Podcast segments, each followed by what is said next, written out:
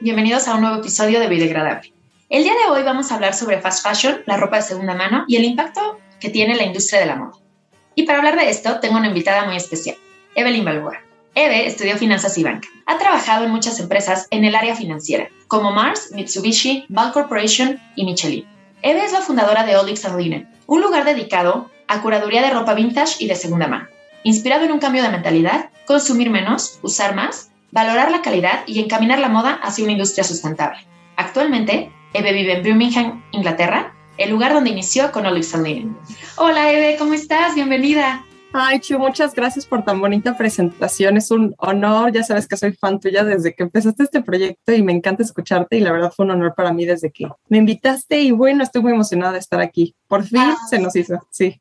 Eh, qué linda, muchas gracias. Y de verdad que sí, sí ha sido una pieza clave en todo esto. Les quiero contar rápidamente, a Eve la conozco desde hace muchísimos años, pero yo creo que la pandemia nos unió muchísimo y de hecho, Eve, fuiste de las primeritas personas que les conté que justo quería hacer un podcast y desde el día uno ha sido así súper lindo porque me has echado un montón de cosas. me da mucho gusto que el día de hoy vayamos a poder grabar un episodio juntas de un tema que me encanta y que sé que a ti te apasiona muchísimo. Entonces, quiero empezar por esta parte. ¿Cómo de estar en el sector financiero, de estar en finanzas, contabilidad, etcétera, empieza a apasionarte o te empieza a interesar tanto en todo este mundo de la moda? Rarísimo porque pues sí, justamente yo toda mi vida laboral he estado en análisis contable, en varias empresas multinacionales, me encanta el mundo corporativo, lo extraño muchísimo, la verdad, me encanta esa convivencia, pero pues bueno, me mudé para acá, entonces por alguna cosa u otra, súper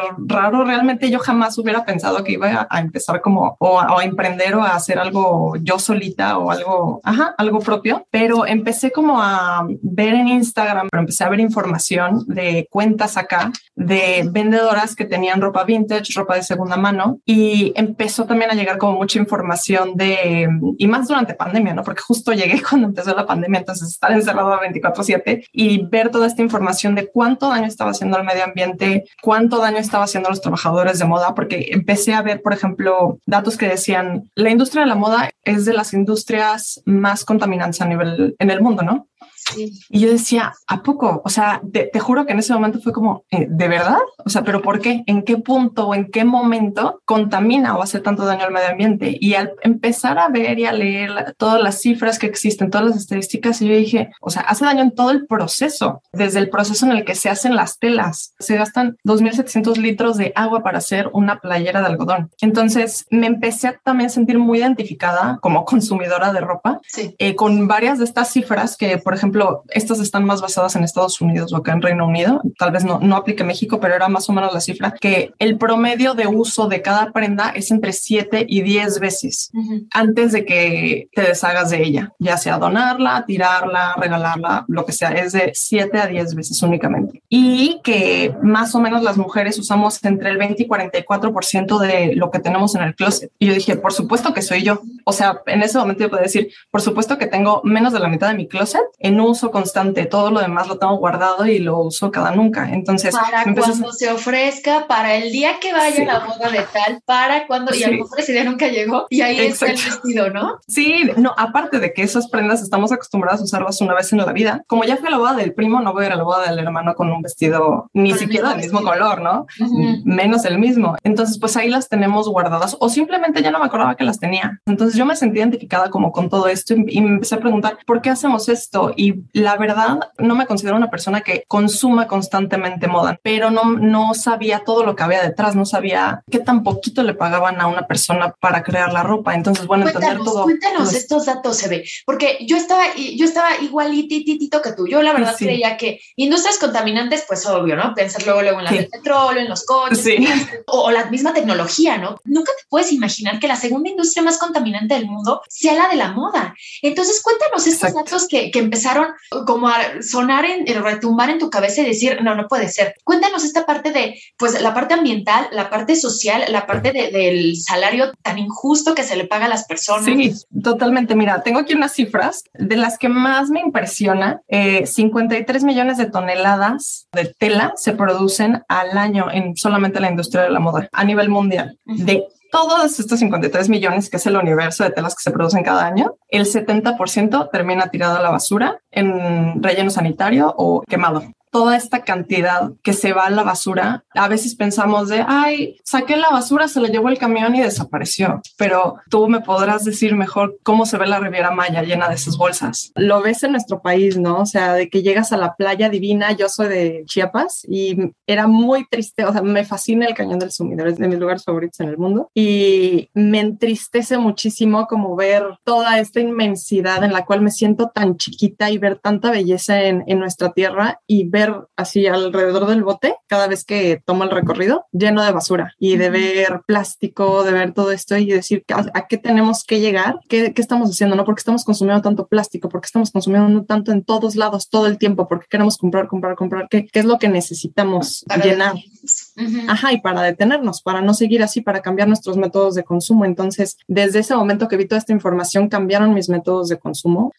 Nuestro dinero es un voto, nuestro dinero es qué es lo que vamos a apoyar y qué es, por, a qué, qué, por qué mundo estamos apostando. Entonces, de ahí decidí, voy a redireccionar mi dinero y lo que, lo que yo gaste o lo que yo consuma hacia algo en lo que sí crea, hacia algo positivo. Entonces, la mayoría de, también es, es otro tema, la mayoría de nuestra ropa ya está hecho de muchísimos sintéticos, es poliéster. El poliéster es plástico, literalmente es plástico. Otro dato que también me, me impresiona muchísimo es la industria de la moda emite alrededor de 1.200 millones de emisiones de carbono al año. Igual si te pones a ver este documental que acabamos de ver recientemente otra vez. The True Cost. The True Cost, ajá. Por favor, lo recomendamos muchísimo para que vean un poquito de lo que es todo esto. Ahí ves cómo vive la gente con toda la ropa ahí tirada al lado de todas las sustancias tóxicas, súper tóxicas. Los bebés empiezan a hacer con deformidades, la gente empieza a tener cánceres en todos lados. Entonces luego nos preguntamos de dónde viene como tanta enfermedad, ¿no? Claro. Justamente esto que mencionas de los, de los vertederos es que son cerros, son montañas enteras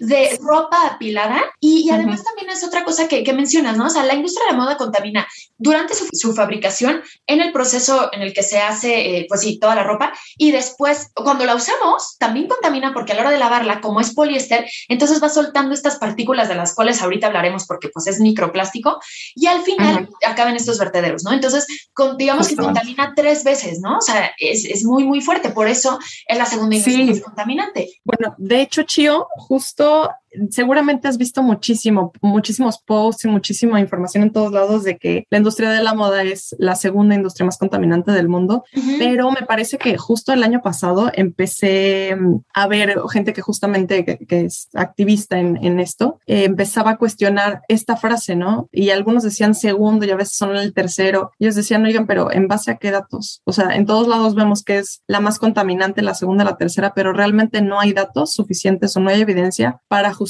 en base a qué estamos diciendo que es la segunda o la tercera. Entonces, de algo que estamos seguros es que es de las más contaminantes. No sabemos cuál es el lugar exactamente. Depende de qué es lo que evaluamos, y las emisiones de CO2 y el A, bla, bla, bla. Pero bueno, no hay suficiente evidencia para decir cuál. Entonces, ahorita solamente decimos que es de las más contaminantes en el mundo. Qué bueno que me lo dices, porque justo ahorita cuando estaba eh, armando las preguntas y todo, en todos lados me salía que era la segunda, la segunda, la segunda, y a mí como que me impactaba mucho decir, ok, entiendo la parte del daño ambiental, entiendo la parte del agua, de los contaminantes que, se avienta todos los vertederos, pero se me hacía muy, muy, muy impresionante que fuera la segunda, ¿no? Y qué bueno que me mencionas ahorita que sí está entre las más contaminantes, pero a veces justo por esto tratar como de alarmar tanto, pues pasa esto, ¿no? O sea, que dicen, es la segunda, es la segunda, cuando en realidad, pues lo que me acabas de decir ahorita, ¿no? Que no sabía que no es la segunda, pero sí está entre las, pues las más Las más.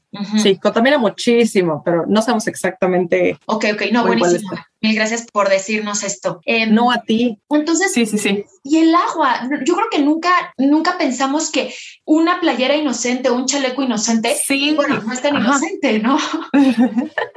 Sí, exacto. ¿Cuánto, ¿Cuánto se gastó? ¿Cuántas horas de trabajo de una persona que estuvo haciéndola? ¿Y cuántos litros de agua, eh, cuántas emisiones de carbono se hicieron para transportarlo de China hasta donde sea que estás tú para, para que te llegue? Entonces, pues sí, es, es muchísimo todo lo que contamina. Y como dices, también en el proceso, también durante la vida realmente que le damos a, la, a las prendas, como la mayoría justamente tienen sintéticos, a la hora de que lavamos, cada vez que lavamos una carga de ropa que en su mayoría sea poliéster, se van 700 mil unidades de microplásticos al océano. Entonces ahí también estamos contaminando. Justamente estaba investigando los microplásticos que hay primarios y secundarios y de los microplásticos primarios, el 35% de todos los microplásticos primarios que llegan al océano vienen literalmente de nuestra lavadora en la casa. Después, el 28% de los microplásticos primarios es de la, viene de la erosión de las llantas en las carreteras. Entonces se desprenden cositas de las llantas y del, del, pavimento. Entonces de ahí es el 28%. Entonces imagínate, lo que lavamos en, en la casa es inclusive mayor que, que lo que contamina esta erosión.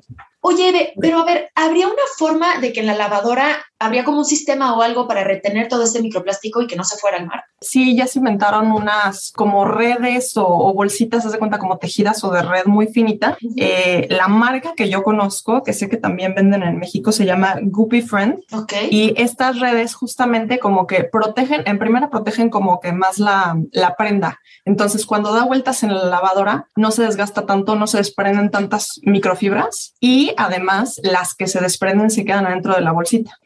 Disminuye significativamente la cantidad de microfibras que se van. Goopy Friend se llama? Goopy Friend, exacto. Goopy Friend se llama. Perfecto. Y otro caso, otro dato que, que quería preguntar, los trabajadores. Cuéntanos todo esto de cómo afecta en todos estos países asiáticos y cómo afecta principalmente la mano de obra para las mujeres y para pues, la población en general, porque hay países enteros o comunidades enteras que viven realmente completamente de fabricar para fast fashion. Sí, exactamente. Principalmente en países asiáticos, Bangladesh, Cambodia, India, China, eh, ahí se ubica la mayoría de los trabajadores de, de, moda. También los hay en Latinoamérica, bien sabemos, en México inclusive. La mayoría también a nivel mundial de los trabajadores de, de costura reciben únicamente el salario mínimo de su país, uh -huh. pero hay una diferencia y a veces muy grande entre el salario mínimo y el salario digno. El salario digno es lo mínimo requerido para que una persona pueda cubrir todas sus necesidades básicas de alimento, educación, etcétera. Entonces, si no llegan a, este salario digno, pues la verdad el hecho de que les den el salario mínimo, pues no es suficiente. Por ejemplo, unas comparaciones que estaba viendo justamente en un estudio que se hizo enfocado en la industria de la moda y en cuánto se le pagan a los trabajadores de, de costura. En Bangladesh, el salario digno es de 440, bueno, el equivalente a 443 dólares mensuales y el salario mínimo que es lo que sí reciben, son 94 dólares mensuales. Un trabajador de, de, costura es una quinta parte, o sea, 90, 94 dólares contra 443 es, pues sí, una quinta parte de, de lo que requieren para, para vivir, ¿no? Uh -huh. Y por ejemplo, en India también es mucho la diferencia. El salario digno, bueno, la vida en, en India es, es más barata, entonces un salario digno son solamente 198 dólares mensuales y lo que ellos reciben mensualmente son 72 dólares al mes. 1.400 pesos al mes. Exactamente. Y también justo como platicábamos, sale un poco de estas entrevistas que le hacen a la gente de la industria de la moda, que son las empresas, ¿no? Que lo subcontratan uh -huh. a, a, estas empresas en Asia, que es toda la mano de obra. Y bueno, pues aquí me están, me están dando los jeans en cuatro, en cuatro dólares. Si tú me los das en, en tres dólares, te contrato a ti. Entonces, pues por lo menos quieren un trabajo. Dicen, pues sí, sí, sí, yo te lo hago en tres dólares y aquí veo cómo exploto a mi gente, pero danos este proyecto, ¿no? Entonces, este sí, sí, te lo, te lo hacemos a, a, ese precio tan bajo. Y ellos piensan, o sea, como la, la, industria lo justifica y dice, esto se justifica porque pues casi casi es, es ley de oferta y demanda, ¿no? Uh -huh. O sea, lo quieren y yo se los pago a, a este precio, pero eso no significa que sea ético.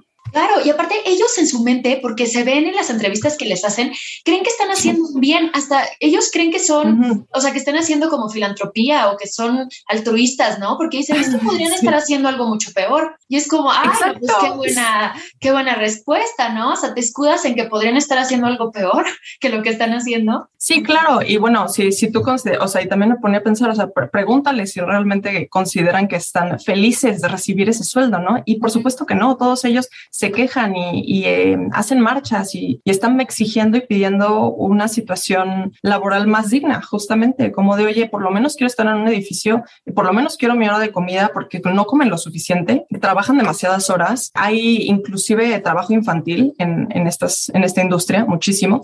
Por supuesto que las condiciones en las que trabajan son pésimas y llegó justamente a este, este problema, seguramente has escuchado, no sé si lo mencionaste en tu podcast anterior de también de, de ah, este sí, tema de lo del Rana Plaza. Ah, ¿cuándo fue el derrumbe? Sí. No, pero no lo mencionamos. ¿no? Justamente por estas pésimas condiciones en las que normalmente ellos trabajan, sucedió lo del Rana Plaza, que era un edificio en el cual trabajaban, me parece que cinco marcas, o cinco, no cinco marcas, sino cinco empresas que se dedicaban justamente a producir ropa, o se dedican, porque siguen existiendo. Y los trabajadores estuvieron quejándose con las empresas y diciéndoles, oye, aquí hay unas grietas gigantes, haz algo, ¿no? O sea, el edificio está súper mal, el edificio se está cayendo, por favor, haz algo. Hicieron caso omiso, jamás hicieron absolutamente nada por, por el edificio y terminó en un derrumbe que mató a más de mil personas. Estuvo horrible y bueno, fueron como más de tres mil heridos. A raíz de todo esto fue como un ya. De hecho, a raíz de este suceso empezó lo que se llama el Fashion Revolution, que lo inició Ursula de Castro, justamente aquí en Reino Unido.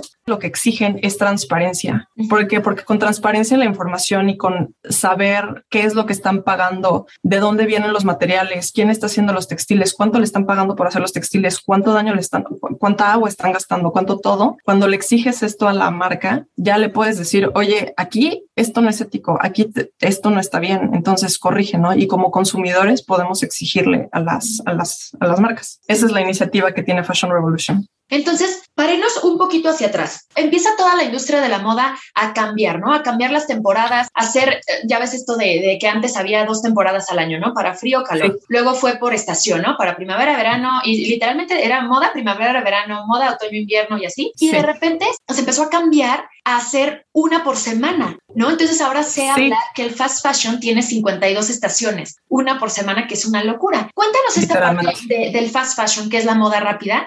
Empieza la revolución, ¿no? La fashion revolution, empieza todo este auge de la moda consciente, de la ropa de segunda mano. Cuéntanos, Eve, cómo ha sido esto y cómo lo has visto tú en Inglaterra, que la gente está tomando acción y está tomando conciencia respecto a lo que usamos todos los días, que es la ropa, ¿no? Pues mira, aquí y lo veo en Reino Unido y considero que es igual en Europa en general. Son muy conscientes en cuanto a, más bien, no hay un tabú muy grande como lo hay, considero, en México, sobre el utilizar ropa de segunda mano. Es súper común en todos lados, literalmente en los centros de todas las ciudades. O sea, está miscelánea, eh, casi casi, eh, cafetería, farmacia y al lado una tienda de caridad. Entonces, en todas las tiendas de caridad hay muchísimas, eh, cada fundación tiene su tienda de caridad prácticamente, y ahí lo que venden es justamente ropa de segunda mano que la gente dona.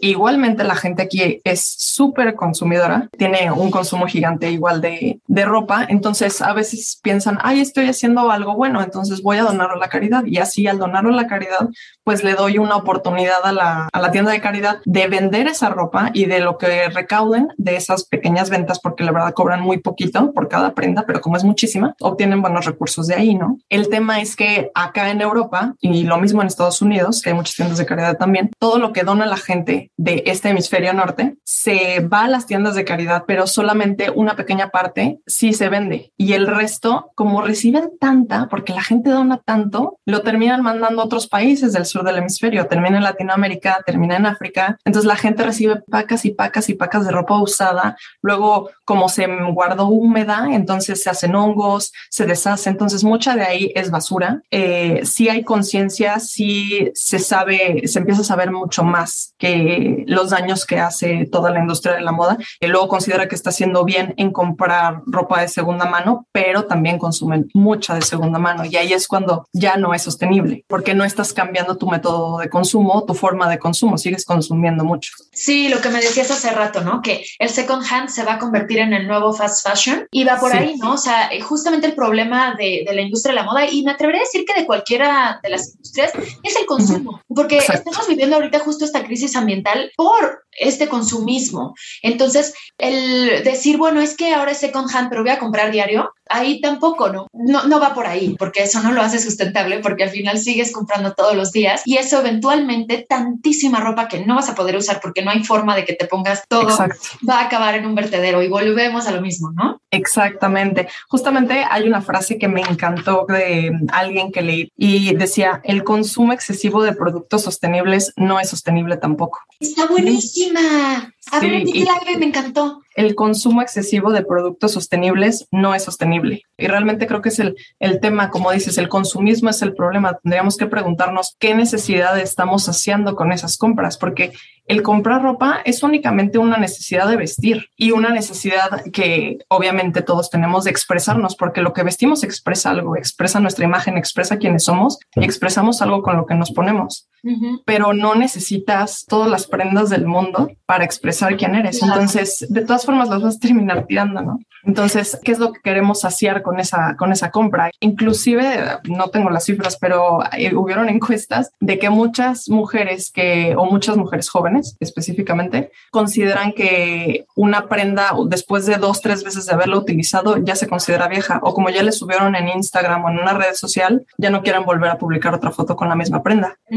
Entonces, ¿qué es lo que nos está motivando a seguir comprando, a seguir todavía eh, comprando en Shane? Porque quiero una blusa y me cuesta 50 pesos. Pues tú estás pagando 50 pesos, pero ¿cuánto, ¿cuántas horas le dedicó esa persona que la hizo? Tú no le estás pagando totalmente, la está pagando esa persona con sus horas laborales. Por eso es justamente el nombre de este documental, ¿no? De True Cost, el costo verdadero de lo que hay detrás. A ver, cuéntanos esta parte. Hablemos de esta apropiación cultural que me gustaría mucho saber qué significa, qué se refiere a la apropiación cultural. Lo que pasa, sobre todo, bueno, en México y en muchos países que, tienen estos bordados y, todo esto que hay, pues en Chiapas y Oaxaca, son preciosos, súper coloridos y que después tiendas de fast fashion toman estos bordados y los ponen en sus vestidos, en sus chamarras o en su donde quieran. ¿Y cómo está esta parte que me, que me contabas que es la apropiación cultural? Sí, la apropiación cultural es cuando se utilizan elementos culturales de un colectivo étnico o una comunidad indígena, puede ser, ajeno al tuyo, quitándole su significado, tal vez no respetándolo, banalizando su comercio, etcétera. Entonces, esto es algo que comúnmente hace la parte occidente sobre la parte oriente del mundo en el Fashion Revolution Week, bueno, en la semana del Fashion Revolution, hicieron varios webinars y dije, este, no sé, me, llamó muchísimo la atención y dije, me voy a meter, ¿no? Y padrísimo, porque bueno, eran tres ponentes que explicaban como sus puntos de vista en cuanto a ciertos plagios o apropiación cultural que, que, habían, que habían recibido. En nosotros, en nuestro ejemplo, podemos ver eso muchas veces en Sara. Voy a una tienda de caridad y de repente veo una blusa divina de Sara con un bordado idéntico a los que tenemos en México y digo, híjole, o sea, yo lo compraría, pero sé que esto nos lo copiaron a nosotros y esto no es lo auténtico que hicieron nuestros artesanos. Obviamente, pues lo, lo dejo pasar y no lo compro, pero me hace mucho también el pensar, se están inspirando en, en los artesanos, en, en, su cultura, en su tradición de nuestros indígenas y no se está respetando. En ningún momento les están dando ningún tipo de crédito. Se está copiando, es un plagio y eso es apropiación cultural. En este webinar contaban, pues no había nadie de México, había alguien de Suecia, había alguien de Vietnam y no recuerdo la última persona, pero por ejemplo, eh, la persona de Vietnam nos explicaba un suceso que pasó en 2019 con Max Mara, que plagió los motivos y los bordados de una comunidad muy pequeña de 2.000 personas en Laos, en Vietnam, que se llama OMA, esta comunidad. Entonces los OMA, por supuesto que no tenían ni idea de esto. Y ves, ves, ves, el vestido de Max Mara y es una, o sea, es idéntico, idéntico. Los bordados son igualitos, todo es negro, los bordados rojos con los motivos, las figuras son exactamente idénticas, o sea, igualito. Entonces, para ellos obviamente cuando les enseñaron las fotos, pues obviamente se quedaron impactados como de, oye, pero estos son igualitos a nuestros bordados, obviamente hechos diferente, no artesanalmente, pero esto es una copia de nuestra cultura, ¿no? Y además terminó siendo muy ofensivo para ellos porque, por ejemplo, ellos tenían unos bordados en, en unas telas que se ponen en la cabeza y esos bordados los usó Max Mara para ponerlos en la parte hasta abajo del vestido. Entonces para ellos fue un insulto de cómo pones lo que nosotros tenemos acá arriba, porque para ellos obviamente todo tiene un significado y lo ponen en los pies. Para ellos fue obviamente un, un insulto. Entonces se inició una campaña de exigirle a Max Mara, oye, no, no les diste crédito, no, no les diste nada ni siquiera dijiste, nos inspiramos en, en, ellos, ¿no? O sea, para nada. Ese tema sigue y siguen luchando ahí como por defender los derechos de, de, la propiedad cultural intelectual de esta comunidad en Vietnam. Hay una diferencia muy grande entre apropiación y apreciación. Y esa diferencia es que las personas de la comunidad decidan que sí se puede utilizar ese diseño. Entonces, justamente para que no sea algo apropiación cultural, tiene que cumplir con tres cosas.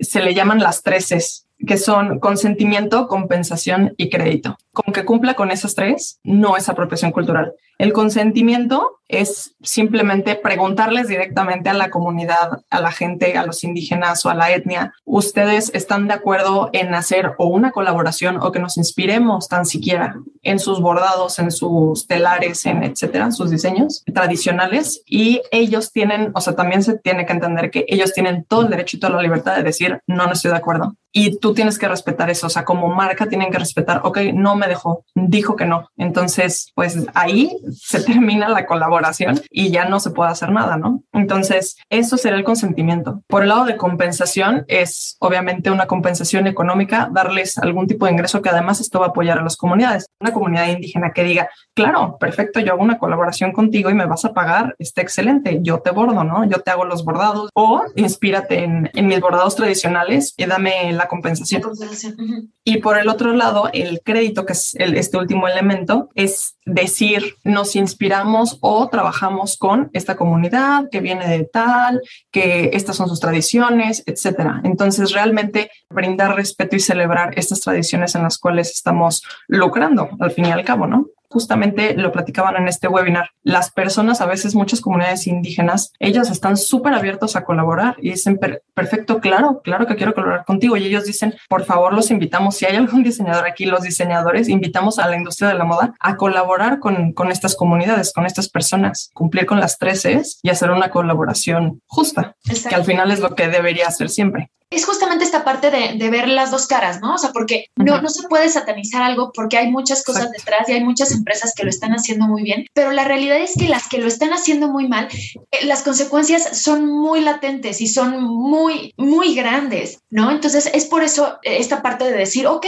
qué bien que te haya gustado este vestido, solamente que hazlo de una manera en la que también se beneficie la otra persona, la comunidad, ¿no? Porque aparte, la mayoría de estas comunidades son su, están súper marginadas ¿no? Entonces es también como de, oye, si vas a vender tu vestido en cuatro mil pesos inspirándote en este bordado, pues no seas gacho, o sea, mínimo menciónalos, ¿no? Sí, exacto. Justamente, qué bueno que lo mencionas porque lo apunté. Este vestido de Max Mara, por ejemplo, se vendía en 700 dólares. Porque bueno, Max Mara es una marca de lujo, obviamente, y por supuesto que no pusieron ningún tipo de crédito y tal cual en, el, en la página de internet se leía, únicamente pusieron patrón étnico. Ajá. No explicaron más sobre el patrón, no dejaron, nos basamos en nada, o sea, solamente lo detallaron como patrón étnico. Sí hace falta mucho para la industria, ¿no? Para llegar a, a esta parte y lograrlo. En, bueno, en México, yo no sabía porque pues ojalá nos dieran una clase de esto en primaria, pero me encantaría que, por ejemplo, supiéramos los significados de los bordados de la ropa tradicional mexicana, por ejemplo, los de San Andrés, que son bordados como hay muchos rombitos o más cuadrados o, triángulos y todos tienen significados. Hay un rombo con figuritas adentro, ese significa el universo. Hay otro diferente que significan las flores, las estrellas, el viajero, o sea, muchas cosas que significa todo lo que está bordado y nosotros no tenemos ni idea. Entonces, obviamente también preguntarles, oye, ¿quieres bordar esto, pero para la venta de alguien más? Entonces ellos tener la posibilidad de decidir de estos símbolos posiblemente solamente son sagrados para los que somos miembros de la comunidad. Estos bordados no te los vamos a poner. Te ponemos algo diferente, pero esto es únicamente para los que somos miembros de y respetarlo porque son sus tradiciones. Eso sí, súper cierto, ¿eh? ¿Y cómo es que decides, Eve? Porque veo que este tema es un tema que realmente te gusta muchísimo. Pero, ¿cuál fue esa delgada línea entre el decir, ok, voy a hacer unas compras mucho más conscientes, voy a empezar a comprar ropa de segunda mano, voy a apoyar el comercio local, voy a apoyar a la señora que hace los bordados, pero ¿en qué momento decides entrarle, a, o sea, entrar a la batalla, ¿no? O sea, como tú ser parte de eso híjole, no sé cuál fue la delgada línea. En primera vi una oportunidad de negocio y se me hizo una buena idea, o sea, una idea no solo buena en cuanto a, rentable, desde mi punto de vista, ya sabes, financiero, negocios, sino también, digo, en ese momento no lo conocía como tal, pero es un modelo de economía circular. Me encantó como todo lo que englobaba, ¿no? Olive Lynn justo salió de ahí como de salvar ropa que está allá afuera, que ya existe, y salvarla de que llegue en algún punto al, bote de basura, ¿no? Porque hay prendas, o sea, me meto a eBay, me meto a, a Facebook Marketplace y hay gente que tiene su vestido vintage de, híjole, dime la marca que quieras, escada, divino. Y digo, por favor, eso, si no lo compra alguien, pero por favor que no se vaya a la basura. Entonces, hay veces que uno como consumidor, o sea, yo, Evelyn, anterior de oficinista, hubiera dicho, híjole, sí me encantaría, pero la verdad no tengo tiempo, no tengo tiempo de estar metiendo a eBay y ver entre las millones de opciones allá afuera que circulan, encontrar esos pequeños tesoros no es fácil. Entonces dije, bueno, yo me podría dedicar a hacer ese trabajo, a encontrar esas piezas eh, con un estilo específico. Entonces, pues ahí, ahí surgió, me interesó y, bueno, así empezó Lives and Linen. Cuéntanos de qué se trata Olive and Linen. Cuéntanos qué hace una Eve en Birmingham eh, trabajando en Olive and Linen, cómo funciona, empecé justamente en pandemia y la mayoría lo empecé comprando en eBay. La verdad, toda, hasta ahorita todavía mi negocio ha sido totalmente a base de Instagram. Pongo tallas, pongo detalles, pongo material textil, la composición de que está hecha la tela. Entonces ya la gente, ah, la tela, perfecto, con las fotos, pues ya la mando. Entonces, ahorita que ya podemos salir, me la paso en tiendas de caridad, me la paso en, en, en eBay buscando o en apps que, que venden ropa de segunda mano, buscando cosas en en, buenas condiciones. Actualmente ya que está todo abierto, que ya podemos salir, ya hay mercaditos, pues si le dicen in real life, suena como chistoso, pero sí, en vida real. Antes habían mercaditos online y pues ahí estuve en algunos con otras marcas, he conectado padrísimo con otras personas y me ayudó mucho. O sea,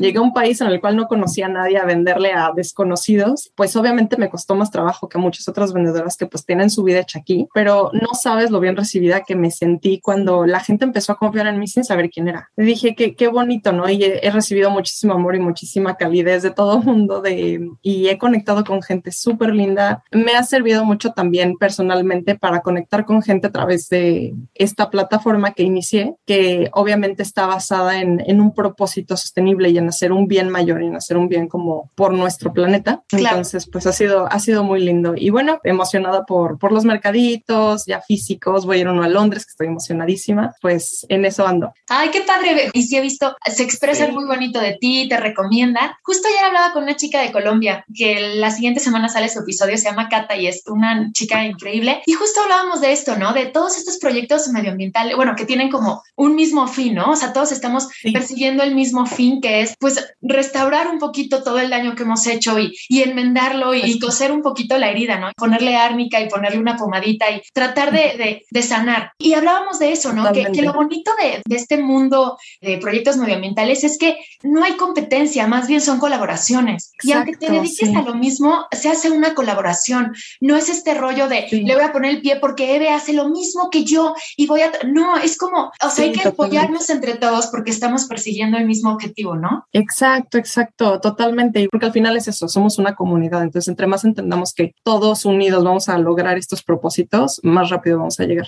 Exacto. Eve, otra cosa que te quería preguntar, si hacemos una comparación entre el fast fashion, la moda rápida, con el slow fashion, ¿cómo nos podrías explicar eh, cómo funciona uno contra otro y cuáles son los beneficios justamente que tiene el slow fashion o la moda lenta?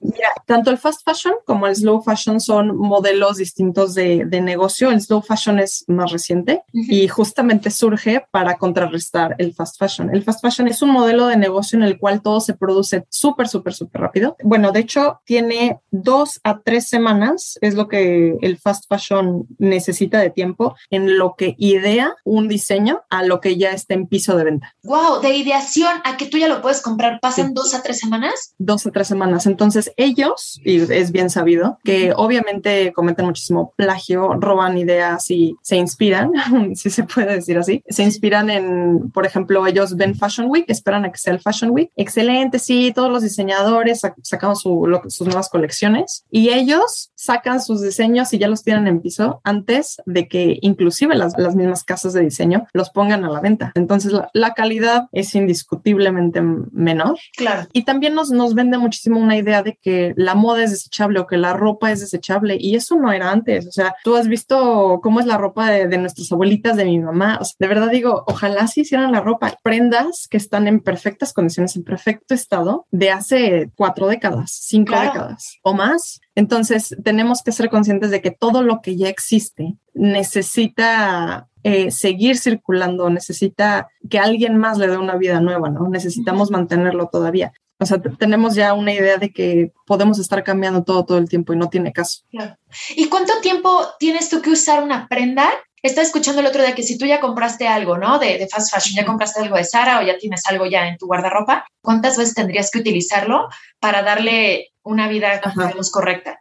Creo que hay una cifra, me parece que son alrededor de 50, 50 usos o 30, algo así, no, no recuerdo bien, pero creo que se refiere un poquito más a la parte de que ya con esa cantidad de usos contrarresta un poco todos los recursos que se gastaron en ella. Entonces ya digamos que valió la pena gastar esos recursos para que alguien la vistiera. Ah, ok, ok. Y bueno, también derivado del, del, fast fashion ya salió, digamos, una pequeña vertiente que ya se llama ultra fast fashion, que son marcas, la que más ubico es Shane, es muy, muy, muy barata. Y son esto que te comentaba, de que son dos a tres semanas más o menos en el fast fashion, desde que es una idea hasta que la ponen en piso de venta. Shane ni siquiera tiene piso de venta porque es solamente una tienda virtual. Shane, en vez de tardar dos a tres semanas en todo este proceso, únicamente tarda siete días y sacan alrededor de mil productos distintos cada día. Es imposible sacar tantas ideas. Por eso, muchísimo de lo que ellos sacan es plagio, muchísimo es copia de, de diseñadores independientes, de, de, marcas chicas inclusive. Y llega Shane y, ah, bueno, te lo robo, es del mismo color, es la misma, todo, pero baratísimo. Y comparándolo entonces, se ve, ¿cómo sería como la comparación con el slow fashion? Este es un modelo de proceso, un, un, modelo de negocio mucho más consciente que se basa realmente en preguntarnos qué tanto necesito esa prenda. ¿Realmente sí la necesito? Y ya también de ahí una toma de decisión de, ok, bueno, si sí necesito, buscar otras alternativas. Y ya más bien es una moda lenta. Voy a pensarlo, no una, no dos, sino mil veces antes de comprar una prenda. ¿Por qué? Porque esta prenda se van a gastar recursos probablemente para hacerla. ¿Qué recursos están gastando? ¿A quién le están pagando? Unas características de las marcas de slow fashion es que obviamente la, la calidad del material es buenísima, son materiales sustentables, son materiales, por ejemplo, algodón orgánico, certificados de que se pagó éticamente a los trabajadores, que no se usaron pesticidas, etcétera, etcétera, que se usaron muy pocos. Son diseños un poco más atemporales, entonces tal vez tienen de dos a tres temporadas al año o a veces solamente una durante todo el año y simplemente es el mismo diseño con telas totalmente diferentes. Otra característica también que probablemente hemos visto mucho es que son bajo pedido. Utilizas únicamente la tela que va a ser necesaria para crear las prendas. Hay veces que inclusive me acuerdo también de esta marca francesa que me encanta todo lo que, lo que ponen. Por ejemplo, la tela, lo que va sobrando, cada vez que tú pidas una prenda te mandan un scrunchie o una donita de pelo con ese sobrante de la misma ah, tela de, de tu prenda es una buena alternativa. No, hombre, está buenísimo. De todos modos, voy a ir subiendo más publicaciones de Olives and Linen y más información sobre esto porque es un tema súper interesante y que hay mucha tela que cortar y nos podemos seguir muchísimo tiempo. Pero antes de pasar a la parte de preguntas del final, te quería preguntar cómo te podemos encontrar. Mi cuenta personal en Instagram, soy Evelyn Balboa, pero estoy como la sobrina de Rocky. Cualquier cosa, ahí estoy. Ahora sí, la primera pregunta es, ¿cuál es tu lugar favorito? Ah, bueno, creo que ya lo dije hace ratito, pero bueno, tengo dos. Uno fuera de México y uno dentro de México. Fuera de México es un pueblito que está en medio de Suiza, Italia y Francia. Se llama Chamonix. Y el otro lugar es Tuxtla Gutiérrez. El Cañón del Sumidero específicamente. Como soy de Tuxtla, bueno, está en Chiapa de Corzo, pero el Cañón del Sumidero tiene así mi corazón. Ay, sí, es precioso. ¿Cuál crees sí. que sea el peor defecto del ser humano? La arrogancia. ¿Y la mejor calidad? Quisiera decir como empatía, pero empatía es como la capacidad de sí lograr entender al otro uh -huh. y es el entender que a veces no vamos a tener esa capacidad, como no sé si la tolerancia, tal vez como el, el entender que a veces puedo no entenderte, pero te respeto, como entender que por más que intente ponerme en zapatos, no estoy viviendo lo mismo que tú desde tu punto de vista. Entonces entender que cada quien tiene la libertad de opinar diferente. Tolerancia tal vez a la diversidad. ¿Qué te da miedo? No haber aprovechado mi vida para hacer algo positivo, dejar algo positivo en mi vida. Si pudieras cambiar algo en el mundo, ¿qué sería? Proteger la infancia. ¿Alguna persona que admires? Mi mamá. ¿Cuál crees que sea una experiencia que todos deberíamos vivir? La primera que me viene a la mente es una que ya sé que dijo otra de tus invitadas, Fer. Nos entendemos totalmente. Creo que tener un perro.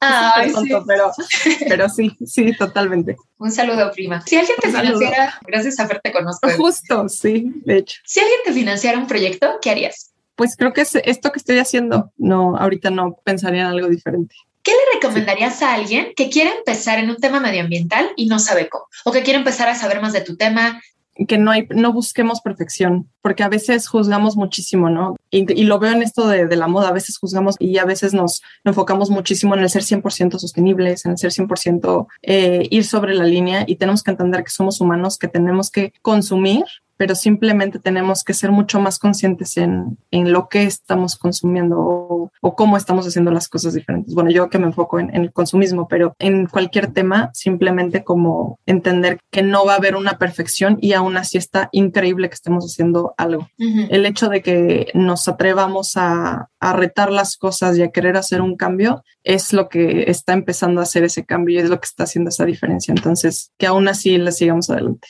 ¿Alguna película, documental, serie o libro que nos recomiendas? Película, recomiendo muchísimo La Llegada o Llegada. No tiene nada que ver con esto de medio ambiente, pero me, me fascina. Esta, no, digo, tal vez es un poco más tensa, pero se llama Silencio. Está buenísima, es de Martin Scorsese, es religiosa, uh -huh. pero desde un punto de vista retando la religión. Entonces okay. a mí me, me, gustó muchísimo esa película, me encanta el mensaje. Te hace cuestionar hasta, hasta qué punto vale la pena tener la razón. Llegada y silencio. La última, sí. Consejo que alguna vez te dieron y cambió tu forma de ver la vida.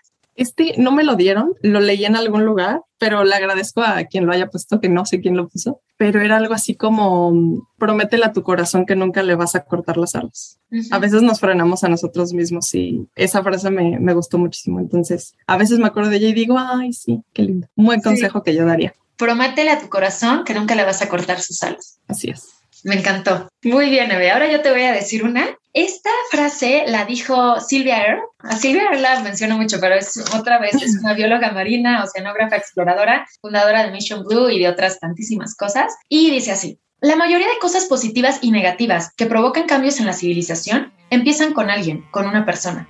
Ninguna persona puede hacerlo todo, pero todos podemos hacer algo. Y a veces las grandes ideas marcan la diferencia. Eso es lo que tú puedes hacer ahora. Mírate en el espejo, busca una solución y ve por ello. Creo que es justo esto, Bonita. lo que tú sí. y lo que todos los, los, invitados que admiro muchísimo, de verdad a todos y cada uno de ustedes están haciendo, a veces nos sentimos justo, ¿no? Esto pequeños ante esta inmensidad. Una persona puede no a lo mejor cambiar todo, pero sí todos podemos hacer algo, ¿no? Entonces, entre, entre más seamos y entre más sigamos con esto, las cosas van a tener un cambio realmente significativo.